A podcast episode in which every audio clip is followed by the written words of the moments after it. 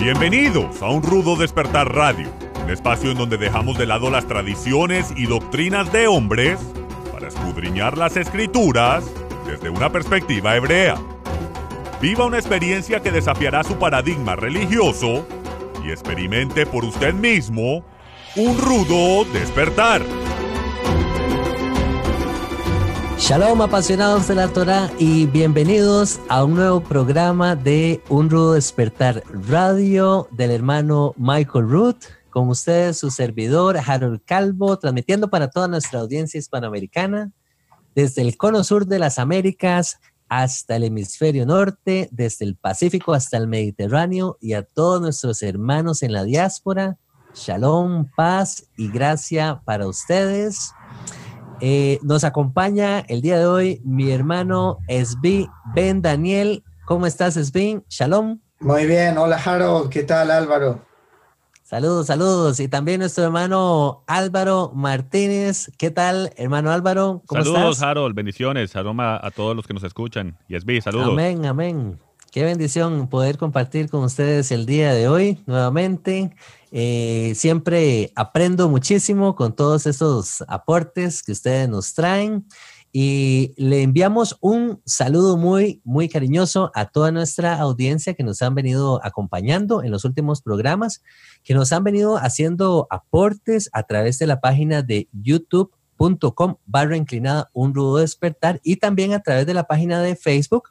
Ahí nos pueden encontrar eh, bajo el nombre de Un Rudo Despertar al igual que en la plataforma o en la página web de soundcloud.com. Ahí nos pueden encontrar también bajo el nombre de Un Rudo Despertar y ahí pueden revisar y pueden estudiar o escuchar lo que son los programas anteriores de radio que hemos venido eh, trayendo diferentes temas interesantes y eh, como les dije anteriormente, por esos canales nos pueden compartir sus aportes, sus perspectivas, sus preguntas. Eventualmente vamos a estar haciendo un programa nuevamente de preguntas y respuestas. Así que, hermanos, anímense y aprovechemos ahora que tenemos a estos, a estos amados hermanos también que traen su, su, su, experiencia, su conocimiento, la sabiduría que el Altísimo les ha dado a través de la, de la palabra.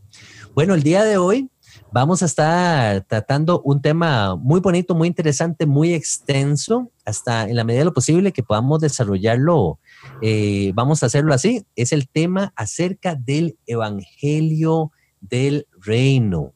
Eh, tantas veces vemos en las escrituras cómo principalmente Yeshua habla y, elabora con respecto al tema del Evangelio del Reino.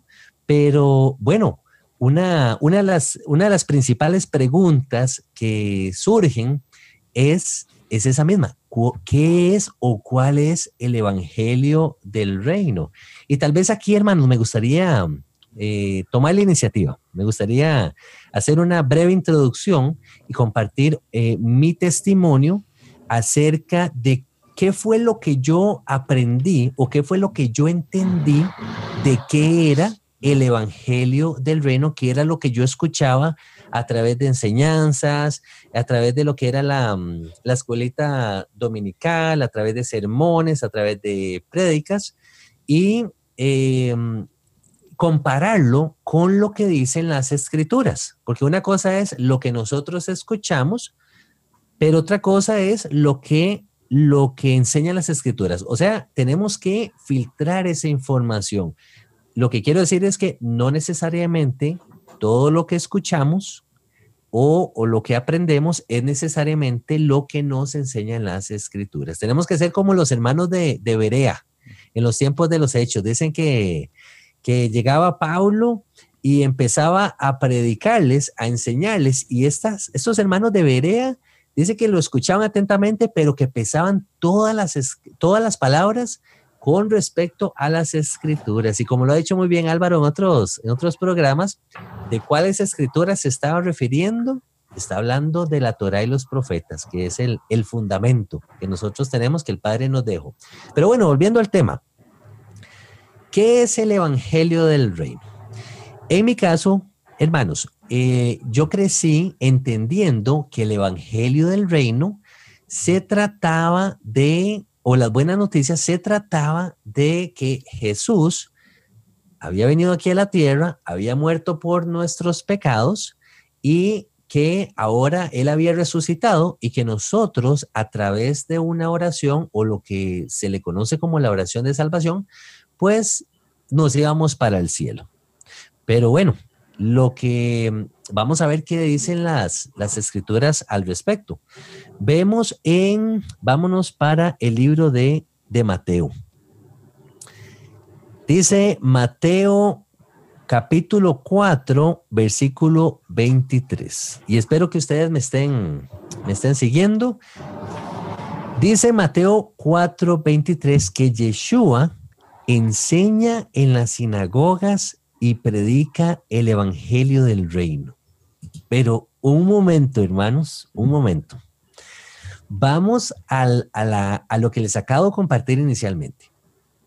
Imagínense, o más bien, yo les, yo les, les lanzo la siguiente pregunta. ¿Se imaginan ustedes a Yeshua caminando por las calles de Jerusalén, Galilea, todas estas, estas áreas donde él anduvo en Nazaret, asistiendo a las sinagogas, diciéndole a la gente o predicándole a la gente que él vino a morir por ellos, por sus pecados, que él va a resucitar y que ellos haciendo la oración de salvación, o sea, recibiendo a Jesús en el corazón, o sea, él, lo que está diciendo es, ustedes van a orar diciendo, ustedes me van a recibir a mí en el corazón y ustedes se van a ir para el cielo.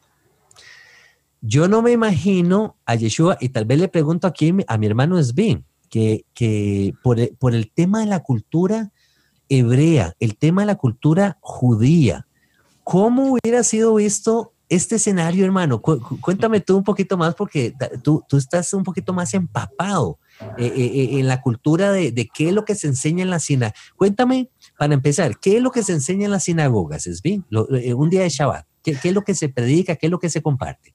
siempre, además de la liturgia, de las oraciones, por supuesto hay un rollo de la Torah y rollos de los profetas y eso es lo que, lo que se lee y se estudia. Sí, definitivamente no me imagino que eh, Yeshua hubiese estado predicando acerca de su misión en la tierra, dado que él siempre le pidió a la gente que lo guardase en secreto, que él iba a morir y resucitar, porque él no quería que el enemigo estuviese al tanto tampoco de cuál era el plan que el Padre le había dado para que él haga. Entonces siempre dijo, no le cuenten a nadie, si alguien sabe que Él es el Mesías, no le hables a nadie de eso.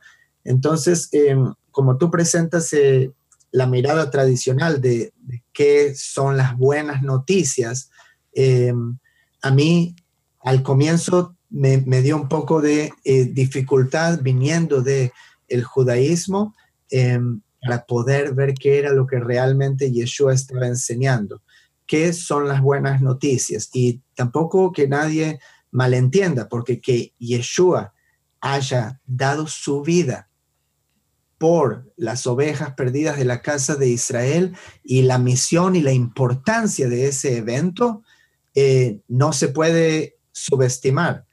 Pero esas no son las buenas nuevas de las cuales Yeshua estaba predicando y nos estaba hablando. Y para ver de dónde viene este término, porque siempre yo me pregunté de dónde viene este término en hebreo, o sea, de qué estaba hablando.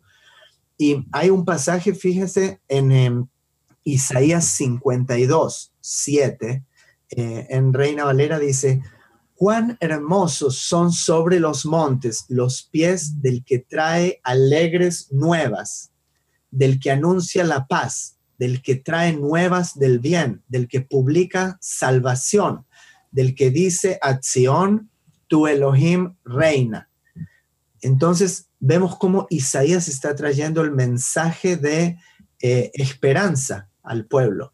Y que dice que tu Dios va a reinar a un pueblo que em, está em, en pecado y él le predica todos los castigos a ese pueblo y también que, van a, va a venir el exilio y toda la maldición por no seguir la Torá, pero luego también tiene muchos pasajes de esperanza y de la ratificación de las promesas que el Eterno nos ha dado. Entonces, en esta promesa dice, tú Elohim reina, cuando Elohim va a reinar. Y luego si leen todo el resto, habla de cuando Elohim va a reinar. Y yo les pregunto, hermanos, ¿cuándo es que Él va a reinar? Amén. Así es. Eh, que, los profetas nos, nos hablan de eso, nos hablan de profecías mesiánicas. Pero antes de ir ahí, Esbi, quiero recapitular. Vea qué interesante lo que usted nos acaba de, demostrar o nos acaba de decir, que tiene incluso fundamento eh, bíblico. Vamos a Hechos 13, versículo 15, dice así. Y después de la lectura de la Torá y de los profetas, los principales de la sinagoga mandaron a decirles. Y ahí usted continúa leyendo el, el contexto si así usted lo desea. Pero vea, note lo que, lo que se leía en la sinagoga, que fue lo que tú nos acabas de decir. La lectura de la Torá y la lectura de los profetas. ¿Ok? Entonces, un, eh, un, un personaje tan importante como Yeshua, o, o, más bien, diríamos el personaje más importante en las escrituras, que viene siendo Yeshua, cuando era invitado o cuando entraba a la sinagoga a enseñar y dice que predicaba el evangelio del reino, el punto que, que yo quiero crear aquí es que él de alguna manera, leyendo la Torah y los profetas, tenía que al mismo tiempo predicar el evangelio del reino. ¿Sí me van siguiendo? Entonces, no es que Yeshua venía a predicar un mensaje diferente. Él venía a predicar el mismo mensaje de la Torá y los profetas para poder ser él recibido en las sinagogas, porque posiblemente si no, no le hubieran permitido hablar en las sinagogas o enseñar. Entonces, vamos a establecer como fundamento de que Yeshua lo que compartía era la Torá y los profetas. Y entre ese mensaje compartía el Evangelio del Reino. Ahora, dijimos que el Evangelio del Reino no necesariamente es que Yeshua vino eh, a morir por nuestros pecados, que resucitó y entonces ahora hacemos la, oración de salvación. Eso viene siendo parte de las buenas noticias, como muy bien lo dijo Esbin. Claro que sí, esas son, de hecho, esos son la, la ese es el mensaje de esperanza que tenemos, la, la humanidad como tal, que Yeshua, el mérito de Yeshua habiendo muerto por nosotros, por nuestras transgresiones, que nos permite acercarnos nuevamente al Padre. Esas son excelentes noticias. Pero lo que yo quiero canalizar el día de hoy es a qué se refieren los textos cuando hablamos del Evangelio propiamente del reino, el Evangelio del reino. ¿De qué se trata el Evangelio del reino? Lo cual me gustaría que fuéramos a Mateo 4:17, unos cuantos versículos antes de, Mateo 4:23 y podamos ver, eh, eh, eh, podamos tener un poquito más de luz con respecto a, qué se trata este, este Evangelio del Reino. Dice así, se los voy a leer. Dice Mateo 4:17. Desde entonces comenzó Yeshua a predicar y a decir. ¿Y qué dice ahí, hermanos? Arrepentíos arrepentidos porque el reino de los cielos se ha acercado. Entonces, en el 4.23 vemos que Yeshua enseñaba en las sinagogas y predicaba el Evangelio del Reino. Pero ¿qué es lo que predicaba entonces? Yeshua traía un mensaje de arrepentimiento. Entonces, si vamos atando caos, el Evangelio del Reino está totalmente relacionado con un mensaje de arrepentimiento. Que siempre ha estado ahí. Que, siempre, ha estado, ahí. Porque eso es lo que todos los profetas venían a, decirle al pueblo, a, advertirlos, arrepiéntanse y regresen a la Torah de, Jehová, porque si no, estas maldiciones vienen. Entonces el mensaje nunca cambió. ¿Qué es el mensaje, hermano Álvaro, de, de el profeta Juan el Bautista, ahora que lo están mencionando. Arrepentidos, arrepentidos. Arrepentidos. El mensaje nunca ha cambiado. Dice Mateo 3.2, y diciendo, refiriéndose a Juan el Bautista, dice, y diciendo, arrepentíos porque el reino de los cielos se ha acercado.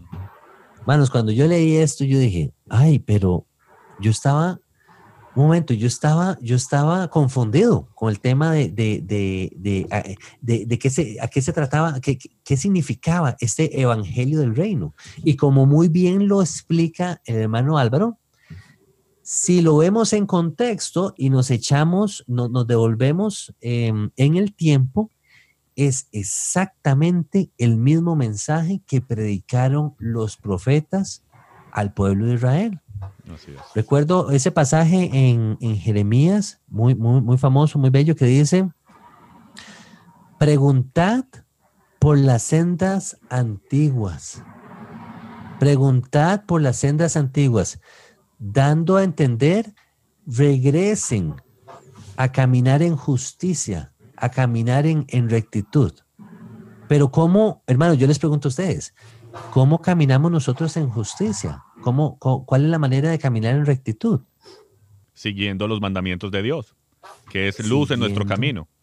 Amén. Así es, así es. Lámpara es a mis pies, tu palabra, tu Torah, y lumbrera mi camino. Bienaventurado el varón que no anduvo en, que no se ha sentado en sillas carnecedores, ni anduvo en consejo de, malos, sino que en la Torah de Jehová está su delicia y en ella, en ella medita de día y de noche. Y, es clave lo que tú dijiste de que eh, no podía ser de que Yeshua estaba en la sinagoga predicando, en la sinagoga predicando de que créanme en mí, crean en mí, levanten la mano y, y déjenme entrar en su corazón y así sean salvos, porque como tú dijiste, donde él entre en la sinagoga y diga eso, lo apedrean inmediatamente. o sea, no, lo van a sacar. Eh, lo van a sacar, inmediatamente. O sea, porque él se está haciendo eh, similar a Dios, que es lo que muchas veces lo, criticaron en la, sinagoga y lo querían apedrar por eso mismo. Pero el decir, solamente tienen que creer en mí, eh, sería abominación, según, según la, sinagoga. Lo cual me lleva, y tal vez aquí le hago la consulta al hermano Sbi porque, porque es, tú nos traes esa riqueza de la cultura hebrea, de la cultura judía, eh, de, de, tú entiendes eh, de una manera más profunda el corazón de la Torah como tal. Cuando vemos en las escrituras de eh, que se nos dice, de, de mm, vamos a ver, se nos exhorta a creer en que Yeshua es nuestro, nuestro maestro, nuestro Señor, e, ese significado de creer va más allá de, confesarlo como Señor. La, definición de creer sería básicamente hacer eh, vivir nuestra vida de acuerdo a sus enseñanzas, a sus palabras, a lo que dijo. Esa es la fe verdadera. Así es. Cuando uno hace y se rige por lo que el maestro enseña. Entonces, a nosotros nos es dado un mandamiento en eh, Deuteronomio que dice en, el capítulo 18, de seguir las palabras de un profeta. Y si nosotros no eh, obedecemos las palabras del el profeta, eh, entonces eso nos va a ser demandado de nuestra mano. Entonces, si Yeshua viene como un profeta y nosotros no obedecemos lo que él dice y sus palabras, vamos a ser eh, culpables de ello. Y, ese versículo está hablando específicamente de, no cualquier profeta, de Yeshua en específico, porque es un profeta a, como Moisés, dice Deuteronomio 18. Está hablando de ese profeta, de ese profeta al que tenemos que, que Shema, escuchar y obedecer. Que, que el Nuevo Testamento también nos dice lo mismo. Santiago nos dice que una fe sin obras es muerta. O sea, esto no, es una, esto no es un pensamiento que solamente viene del Antiguo Testamento. el mismo Santiago nos dice que, que, fe sin obras es muerta. Y no es solamente creer, porque, porque el, mismo eh, el, el Nuevo Testamento también nos dice que, los, hasta los demonios creen en Jesús. ¿Y qué? Y tiemblan. Creer no significa nada si no hay acción detrás de esa, de esa, de esa creencia. Entonces, Yeshua nos dice, eh, arrepentíos, la definición de arrepentimiento sería devolverse a eh, el camino recto, que es eh, los mandamientos del Eterno, por supuesto, y eso él lo conecta con el Evangelio del Reino, el Evangelio del Reino, el reino del cual Él va a ser el rey por mil años, va a reinar desde Jerusalén y las leyes que le fueron dadas al pueblo de Israel hace casi 3.500 años van a ser la constitución de ese reino. Amén. Entonces nosotros como su pueblo tenemos el privilegio de regirnos por esas reglas de esa constitución del reino todavía en este mundo corrupto. podemos, podemos ser santificados a través de eso. Entonces Yeshua quiere que nosotros ya vivamos de esa manera, no que bajo esos, esos, principios. Así es. no, totalmente. adelante, Álvaro. dale, dale tú, discúlpame. No, lo que iba a decir era que totalmente de acuerdo con, con esto que dice Esbi, yo, yo encuentro mucha sabiduría porque quería, quería llevarlos de vuelta al tiempo, incluso irnos a tiempos este, todavía más, más antiguos. Hablemos de los días de Noé.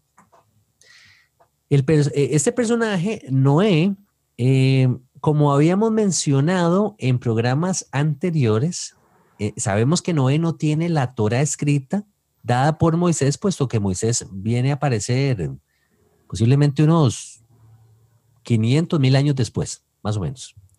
Entonces, pero la escritura llama a Noé, lo califica como un hombre justo.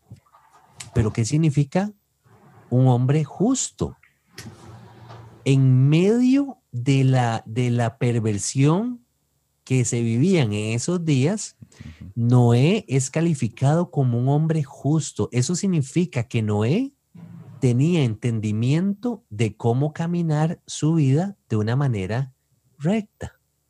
Ahora, no sabemos exactamente, y yo tampoco creo que Noé anduviera predicando en las calles diciéndole a la gente, eh, arrepiéntanse o, vuélvanse de sus caminos.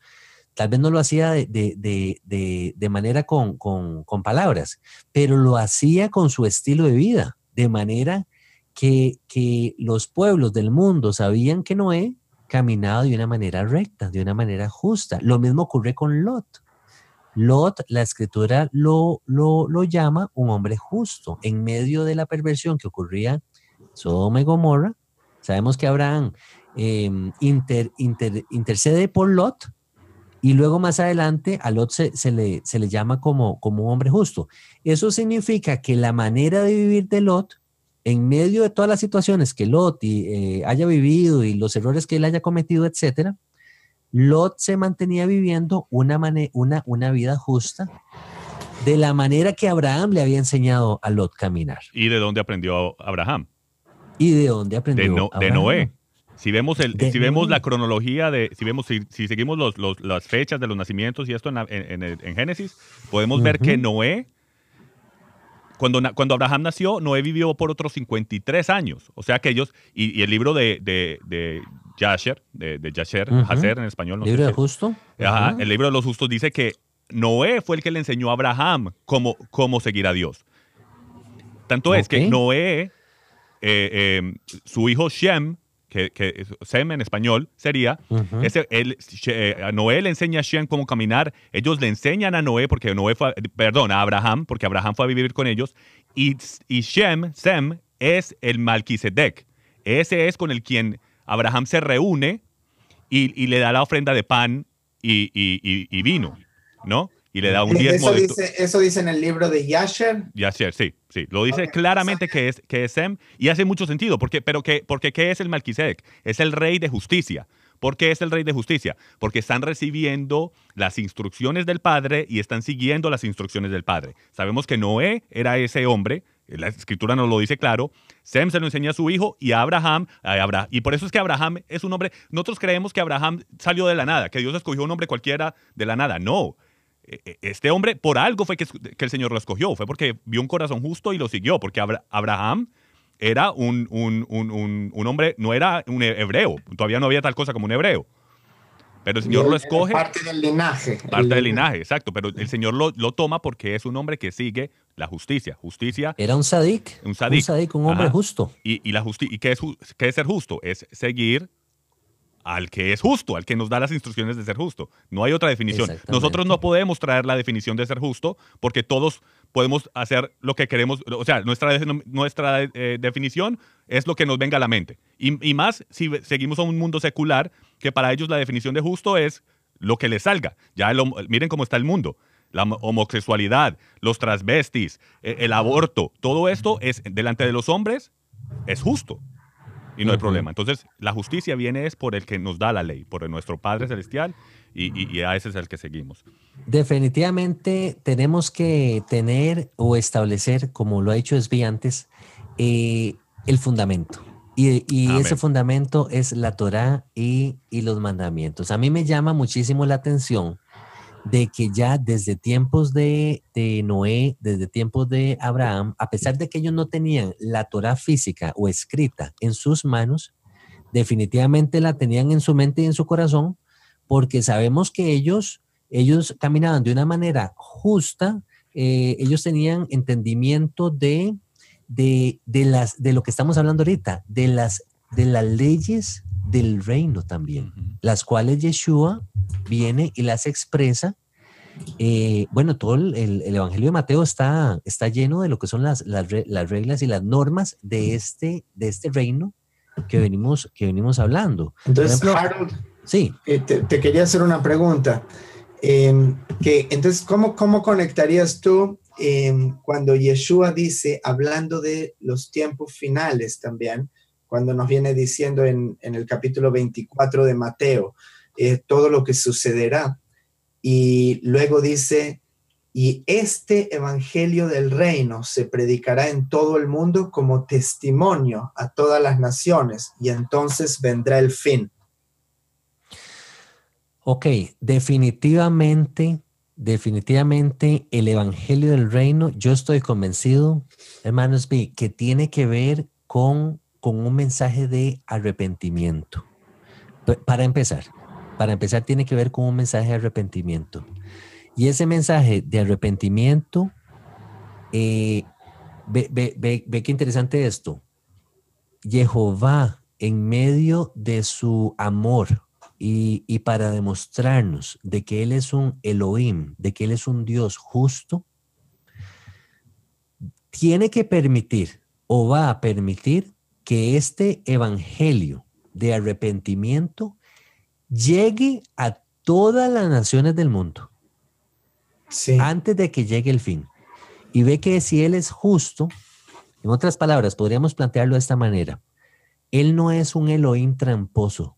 Él no, no, él no nos va a agarrar de sorpresa o Él no va a agarrar a la humanidad de sorpresa para que cuando llegue, para que cuando llegue el día del juicio, eh, eh, ya, ya al, al fin de los tiempos, Él nos venga a decir a nosotros, Mira, es que ustedes vivieron vidas injustas, vidas eh, perversas, vidas eh, eh, corruptas, y que nosotros le digamos a Él, Señor, pero nosotros no sabíamos qué era lo bueno, qué era lo malo, qué era lo correcto, cuál era la, la manera correcta de caminar en justicia.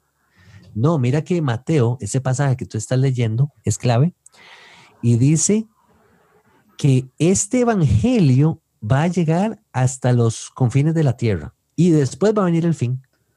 En otras palabras, Él va a permitir que el mensaje de arrepentimiento llegue a todas las naciones para que después nosotros no tengamos excusa de decir, no sabíamos lo que era bueno o lo que era malo.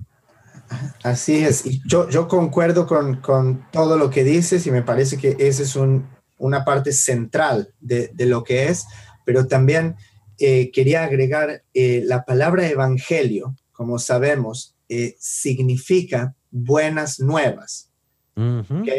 Evangelio viene del griego, evangelion, buenas nuevas, y esto a mí me refiere otra vez al pasaje que traje antes de Isaías 52, 7, donde dice de las buenas nuevas, de aquel que sobre los montes que viene trayendo buenas nuevas o evangelio eh, sobre el reino de Jehová.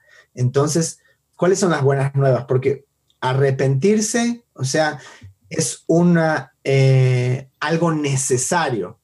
eh, es algo necesario para poder tomar parte de esas buenas nuevas. Pero ¿cuál es lo positivo de eh, las buenas nuevas? Que, ¿De qué es el Evangelio? Es y que está estrictamente ligado también a cómo tenemos que cambiar nuestras vidas. Eh, Exactamente. hay un beneficio, hay una, hay una bendición. Claro que, sí. Y el Eterno viene a reinar. Va a haber un reino aquí. Esta maldad no puede seguir para siempre. Va a haber un fin de la historia y va a haber un reino donde la justicia va a cubrir toda la tierra. Amén. Por eso tenemos que cambiar nuestras vidas para poder entrar en ese reino. Exactamente, eso. Y estás hablando, estás dando en el, en el, clavo, es, porque son, estamos hablando de, de, que hay un reino, Yeshua nos habló de, de un reino que viene. Se acercó cuando él estuvo aquí en la tierra puesto que él, vino a ser como un embajador de ese reino. Y, Juan el Bautista sí lo dijo también. Y él va a ser el rey, ¿no? Él va a ser el rey. Y en, el cual él mismo va a ser el rey, nuestro rey. Pero hay que entender algo, ese reino aún no se ha establecido, puesto que aún vivimos bajo los gobiernos de este mundo. Pero entendamos que ese reino va a venir a establecerse y va a estar por encima del resto de los reinos de la tierra. Va a ser un reino mayor. La visión de Daniel me viene el, a la cabeza. Sueño. Sí, el sueño del rey. Claro que sí. Y, y, lo más importante y lo más hermoso de esto es que eh, va a ser un reino justo. Va a ser un reino justo. Y parte de las buenas noticias que tú mencionas es mi. Yeshua la cita en Mateo 5, en el Sermón del Monte, en las bienaventuranzas, que, y se las voy a leer, se las voy a leer así por, por encimita, por asuntos de, de, tiempo, pues no vamos a leer todo el capítulo, pero al menos la, la introducción dice, imagínense hermanos, que esta viene siendo como el preámbulo, los, los puntos introductorios de cómo se va a regir este reino que Yeshua nos está hablando. Y en el, y en el pasaje 3, que ahorita se los voy a leer, nos damos cuenta que está totalmente relacionado con el reino. Dice así, viendo la multitud subió al monte y sentándose vinieron a él sus discípulos. Y abriendo su boca les enseñaba diciendo, bienaventurados los pobres en espíritu, porque de ellos es el reino de los cielos. Bienaventurados los que lloran, porque ellos recibirán consolación. Yo les pregunto a ustedes, ¿y los que lloran por qué lloran? Porque, porque han reconocido de que han estado ofendiendo a su Dios. podría ser una opción, hermano, pero otra opción, relacionándolo con el reino, es los que lloran, lloran porque están siendo oprimidos. ¿Están siendo oprimidos por qué? Por los gobiernos del mundo. ¿Y por qué por los gobiernos del mundo? ¿Qué dijo Yeshua acerca de los gobiernos del mundo? Los gobiernos de este mundo, ¿qué hacen? Se enseñorean de los pueblos. ¿Y qué significa eso? Los terminan oprimiendo, hacen que los pueblos trabajen para ellos en un sistema piramidal, lo que hablaba Juan en el Apocalipsis cuando se refería al sistema nicolaita que el mismo Yeshua odia ¿cierto? Porque hay hombres que se, que se ponen a regir encima de otros hombres, pero con el fin de oprimirlos. Yeshua les dice, ustedes son bienaventurados, porque ¿saben por qué? Porque en el reino eso no va a ser así. En el reino ustedes van a ser consolados, no van a ser oprimidos, porque va a reinar un rey justo, y ese rey es Yeshua. Perdón Álvaro, ¿qué era lo que ibas a decir? Adelante. Eh, bueno, e, e, este tema de, y es interesante porque estudiando para, para este eh, programa de hoy de, de, qué es el Evangelio del Reino, yo no sabía que había tanta eh, diferencia, tanto, tanta teoría en lo que es el, Evangelio del Reino y es hermoso lo que, ah, lo, que estamos compartiendo porque, porque sí, porque igual como, como dijiste al principio, eh, lo que nos enseñan en la, en la, cristiandad al principio es que Jesús murió por nuestros pecados, la muerte, entierro y resurrección. Lo cual es una, y sí, es parte, pero para mí es una, una parte resumida del Evangelio, es el, el, Evangelio en, resumen, básicamente.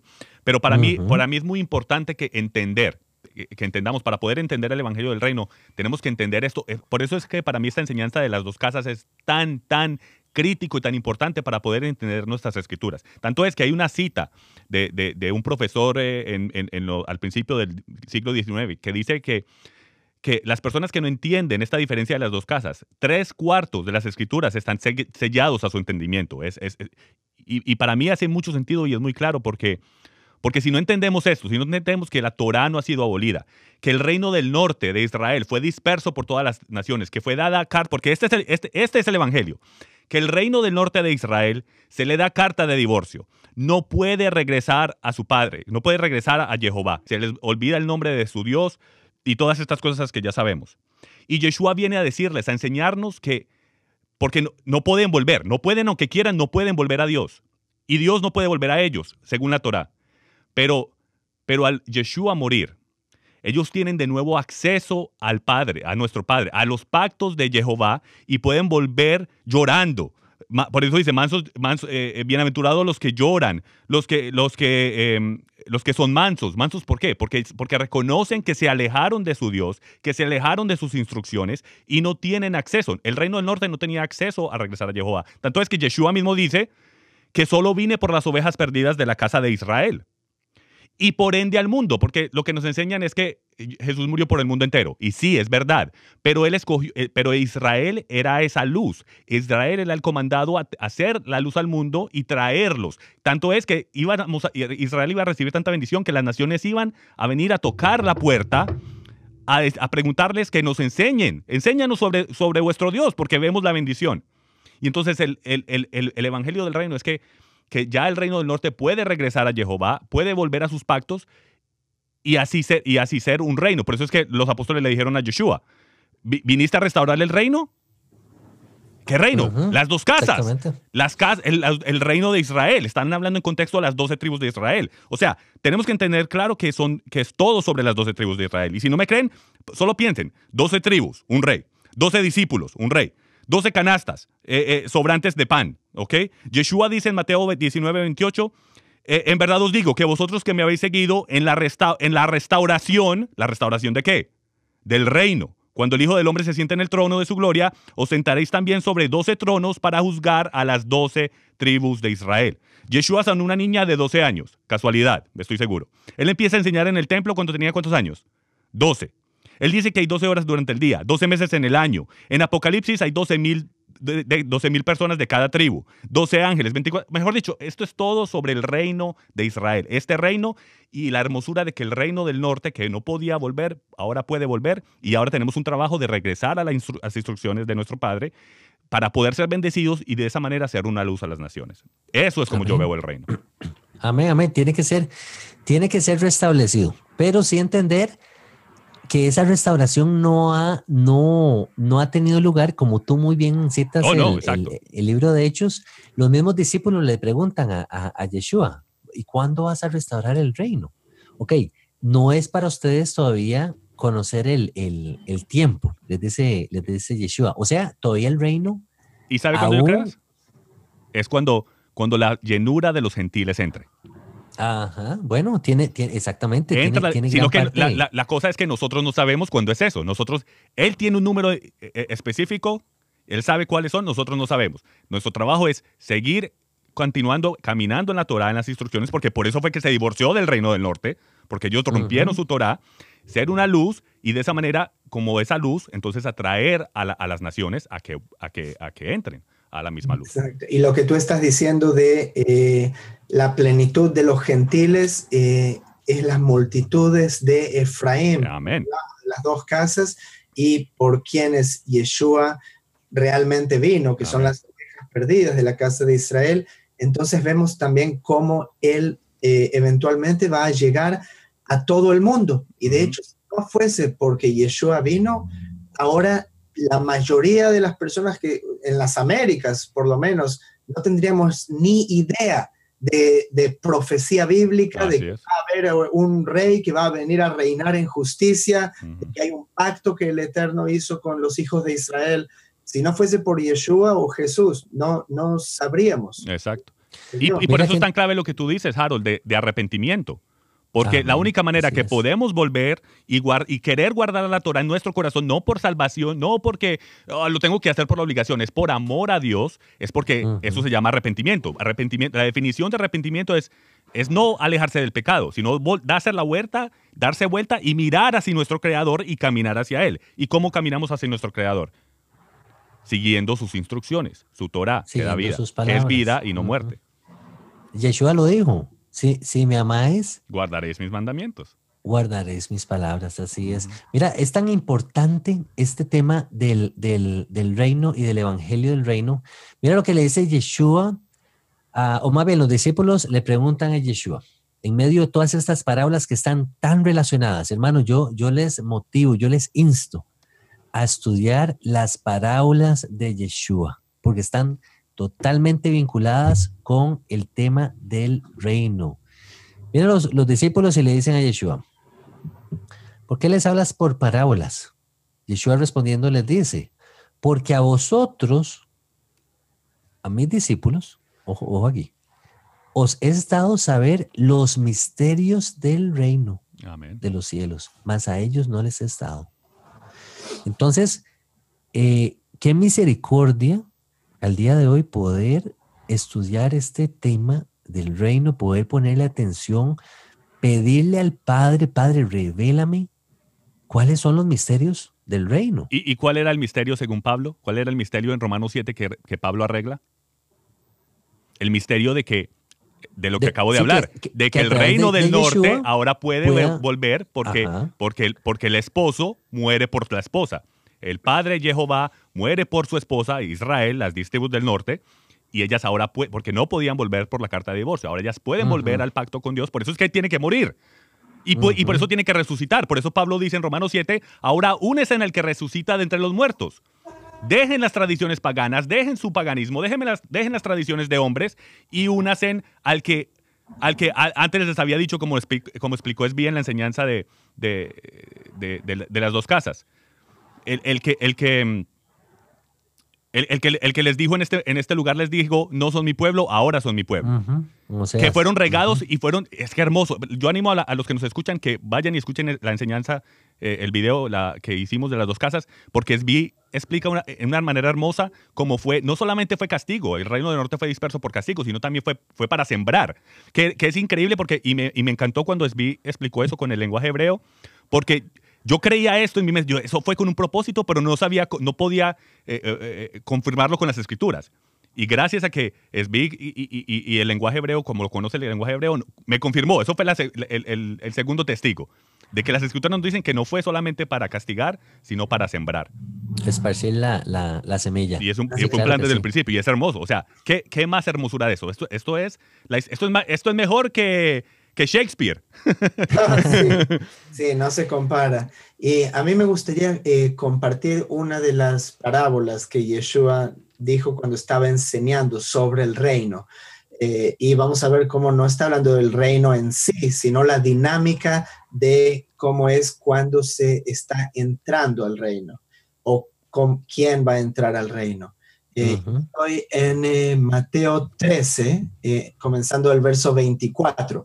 Y dice, les refirió otra parábola diciendo, el reino de los cielos es semejante a un hombre que sembró buena semilla en su campo.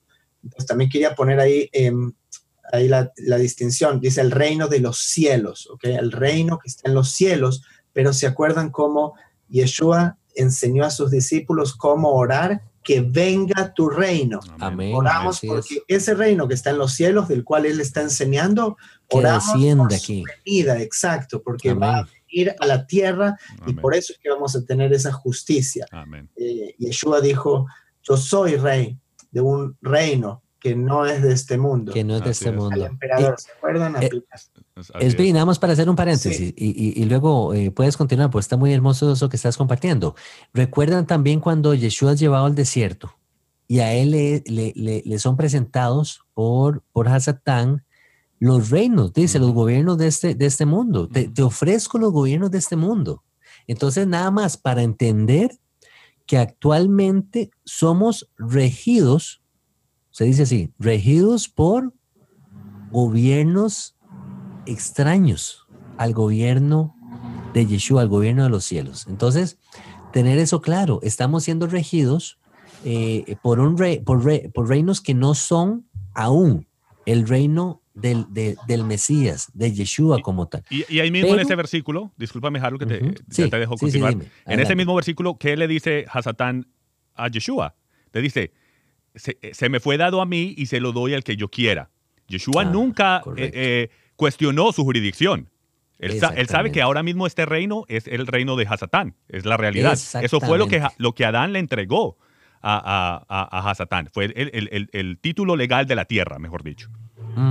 Y ahora lo que podríamos rescatar fue, y ya, ya aquí te doy la palabra Esbi, eh, lo que Esbi mismo dijo, que los principios que Yeshua establece acerca del reino a través de las bienaventuranzas, a través de las parábolas, esos principios los podemos vivir el día de hoy. Claro que sí, claro que sí. Podemos, eh, podemos vivir en justicia y en rectitud el día de hoy. Claro que sí esto viene siendo como, como, como un ensayo, una práctica de lo que vamos a vivir.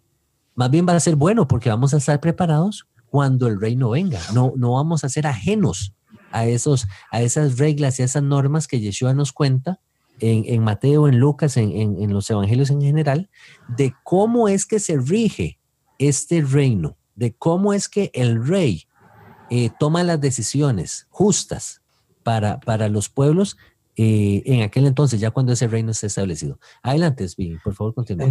Entonces, Yeshua dice que el reino es semejante a un hombre que sembró buena semilla en su campo, pero mientras dormían los hombres, vino su enemigo y sembró cizaña entre el trigo y se fue. Y cuando salió la hierba y dio fruto, entonces apareció también la cizaña. Vinieron entonces los siervos del padre de familia y le dijeron, Señor, ¿no sembraste buena semilla en tu campo? ¿De dónde pues tienes cizaña? Él les dijo, un enemigo ha hecho esto. Y los siervos le dijeron, ¿quieres pues que vayamos y la arranquemos?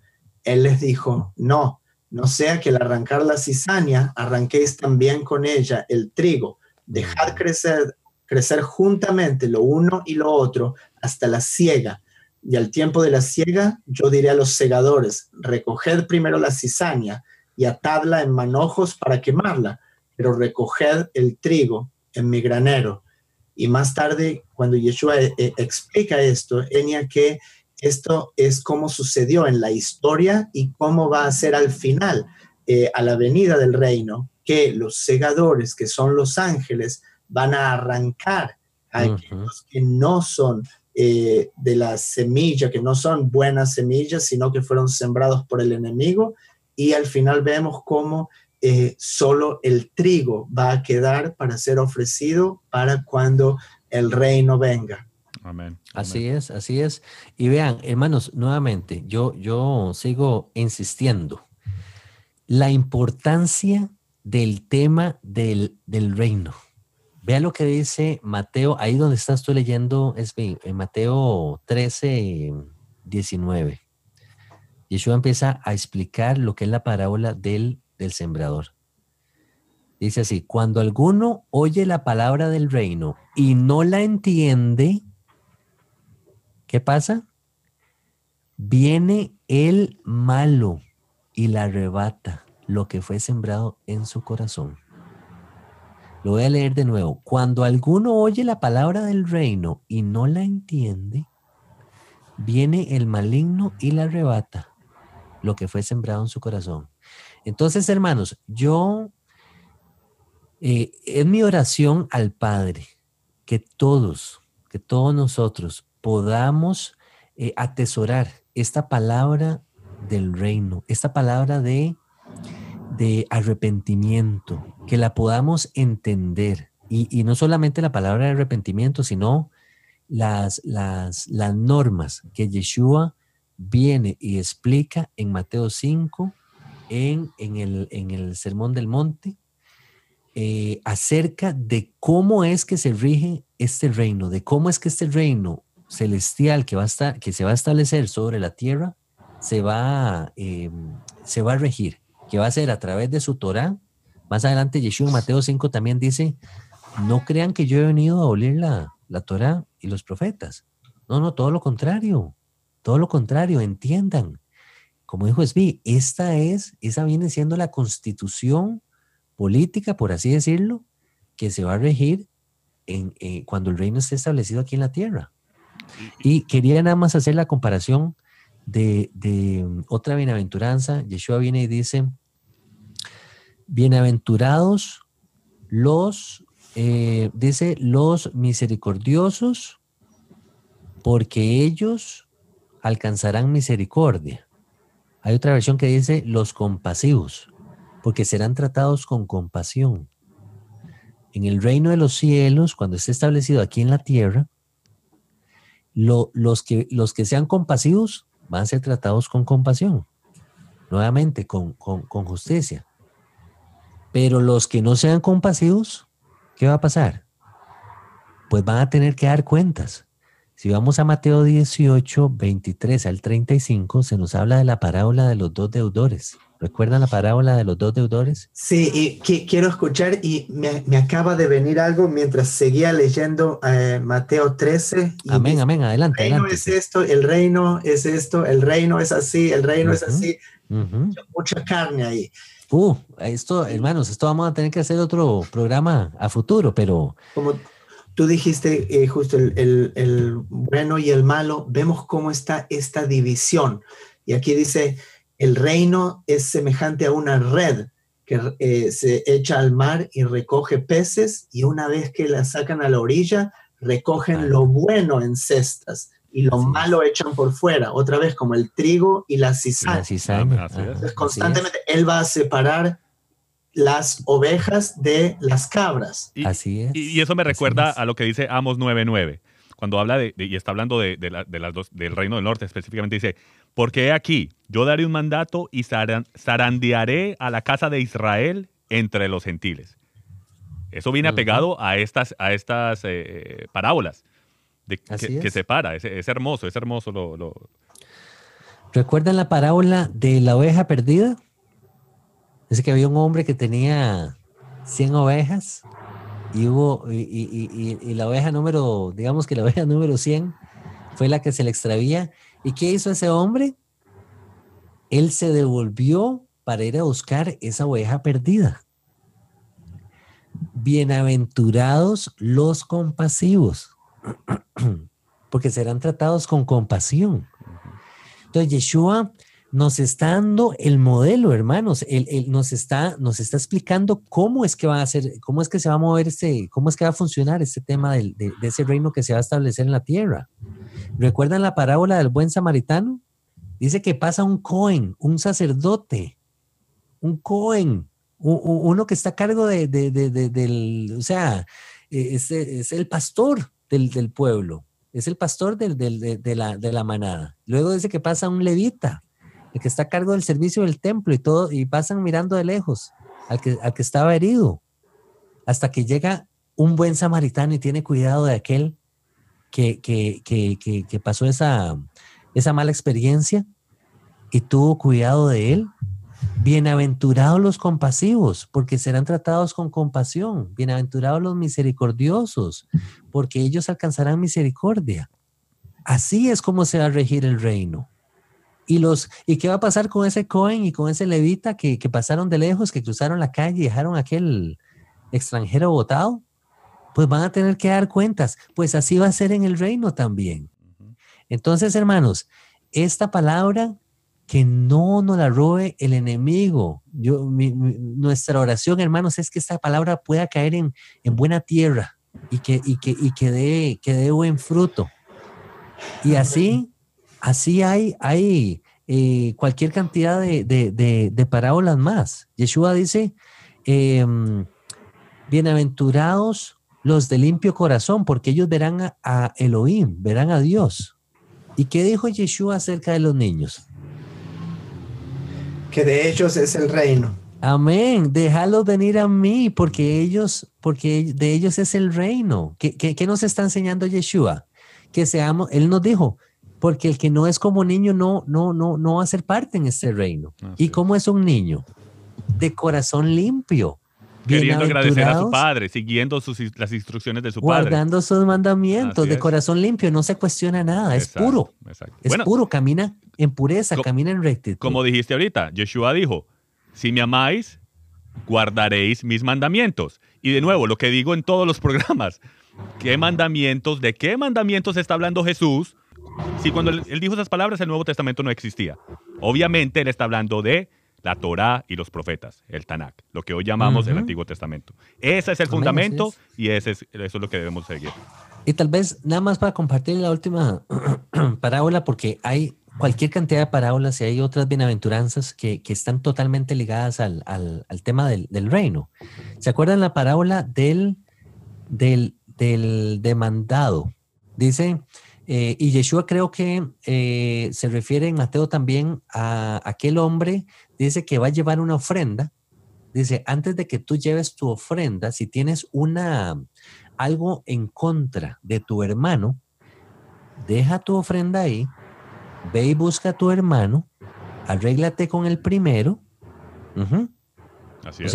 así es. Y luego devuélvete y, presenta tu ofrenda. Y eso no es nada nuevo, todo eso está en la Torah, todo eso viene de la Torah, esas, esas, instrucciones, eso viene directamente del Antiguo Testamento. Mira cómo, ve qué interesante como lo plantea Yeshua, bienaventurados los pacificadores, porque ellos serán llamados hijos de Elohim. Entonces, volviendo, recapitulando, ¿Qué era lo que enseñaba Yeshua en las sinagogas? La Torah, como dices tú Álvaro, y los profetas. Pero él viene y lo plantea de manera como, como una bienaventuranza y le está diciendo a la gente, bienaventurados los pacificadores porque ellos serán llamados hijos de Elohim, hijos de, hijos de Dios. El Salmo dice, busca la paz y síguela. Conviértete en un pacificador. Entonces, Él nos está diciendo, así, de esta manera, es que se va a regir en el reino. Amén. Y para mí, para, para, para, conclusión, yo diría de la misma manera que Yeshua enseñó este evangelio del reino, este mensaje de que el rey va a venir y, y conquistará las naciones y establecerá justicia, si eso es lo que él enseñó y él mandó a sus discípulos a que enseñen, ese sería el mensaje central para mí para comunicarle también a otras personas. Amén. Amén, amén, así es, así es. Llevar esas, esas buenas noticias, ese, ese evangelio de, del reino, como dices tú, es bien, el, el, e, e, de manera resumida, arrepintámonos, hermanos, volvámonos otra vez a la Torah, volvámonos a, caminar eh, de manera justa, de manera recta. Apliquemos las, las bienaventuranzas aquí en la tierra seamos compasivos, seamos misericordiosos, seamos mansos, seamos limpios de corazón, seamos pacificadores. Eh, si padecen persecución, bienaventurados somos por, causa de la justicia también, dice, dice Yeshua. Y, y, saber, tener esa esperanza de que, de que hay un reino que va a venir, que se va a establecer, que Yeshua va a ser ese rey, un rey de justicia, y que las cosas se van a poner en orden finalmente finalmente. No perdamos la esperanza porque, porque viene ese, ese rey de justicia. Nuevamente. Que sea pronto en nuestros días. Amén. Amén. Amén. ¿Qué tenemos para la próxima, Harold? Hermanos, para la próxima les invitamos a que nos sintonicen. Vamos a tener un programa de preguntas y respuestas. Les motivamos a que nos llenen, nos carguen de preguntas, de comentarios eh, nos mantengan en sus oraciones y nos pueden contactar nuevamente a través de, la página de YouTube, Facebook o SoundCloud. Los dejamos, se nos acabó el tiempo, hermanos B, como siempre, y hermano Álvaro, como siempre, muchísimas gracias por sus aportes, aprendemos muchísimo. Que el Padre les bendiga a toda la audiencia, a todos los radioescuchas. Eh, shalom, shalom. Recuerden las palabras de nuestro Mesías, Yeshua. En esto conocerán que son mis discípulos que se aman los unos a los otros. Bendiciones. shalom. shalom.